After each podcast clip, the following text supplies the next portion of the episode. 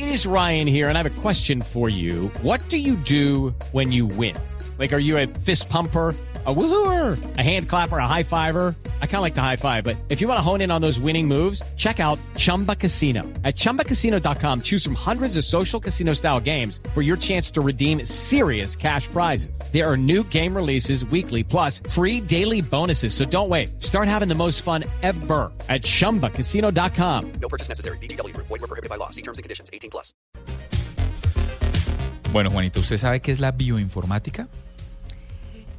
Sí sé, pero explíquele a los oyentes que no saben. Bueno, pues yo no, yo no sabía y tuve que buscarla en la Real Academia de la Lengua. Y Hay dice que leer un poco, ¿no? Dice que es la aplicación de las técnicas informáticas al estudio de la información genética. Como con eso quedé en las mismas, me fui para Wikipedia la- al tema, eh, digamos, participativo y me dicen que es la aplicación de la tecnología de los computadores a la gestión de datos biológicos. Y ahí está metido, entre otros temas, la inteligencia artificial.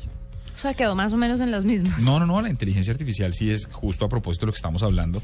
Y tenemos en la línea a Dago Bedoya, que es el director general encargado del Centro de Bioinformática y Biología Computacional de Colombia y es la cabeza de un campamento internacional que se va a realizar en Manizales el 15 de este mes. Doctor Dago, buenas noches, bienvenido a la nube. Buenas noches, buenas noches y un saludo a todos los oyentes. Dago, venga, arranquemos suavecito. ¿Qué es la bioinformática?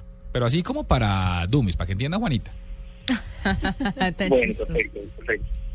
Eh, precisamente eh, el Centro de Informática y Biología Computacional de Colombia es uno de los centros líderes de investigación científica, eh, precisamente tanto en Colombia como en América Latina, en trabajar temas como la bioinformática. Eh, básicamente la informática aparece con la secuenciación del genoma humano. Digamos que es una, es una disciplina muy reciente en la cual, eh, digamos, en estas células eh, tenemos el núcleo de la célula y en la célula pues está el ADN y resulta que en los últimos tiempos lo que pudimos hacer es convertir la información del ADN en información digital. Básicamente nosotros estamos constituidos eh, por información, son 8 mil millones de letras A, C, G y T, Sí. y allí, en estos 8 mil millones de letras, pues prácticamente estamos, eh, cómo estamos configurados, quiénes somos, de dónde venimos, qué enfermedades podemos sufrir, eh, pues una cantidad de información. Básicamente toda la información de una persona o de una planta o de un animal pues está en el nombre. Ok, Entonces, es, ¿qué es la bioinformática? La informática es coger la información de estas letras, organizarla y empezar a encontrar sentido. Ok, entonces venga, eh, aquí es, hay varias compañías que están de hecho entre las en- entre las más importantes de Fast Company, si estoy- si- si- que son iniciativas de millones de, de cientos de millones de dólares.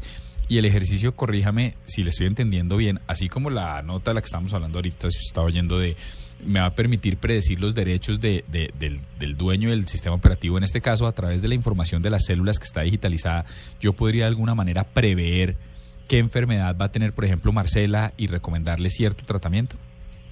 O ciertas, o más que un tratamiento, pues, o más que un tratamiento, los ejercicios de, eh, puntualmente de, de, de qué prevenciones tener, qué comer para evitar ciertas enfermedades a las que puede ser más o menos propensa de acuerdo a su ADN. Sí, diríamos que es la aplicación más común precisamente de la bioinformática y es que con información del genoma uno hace algo que se llama medicina personalizada.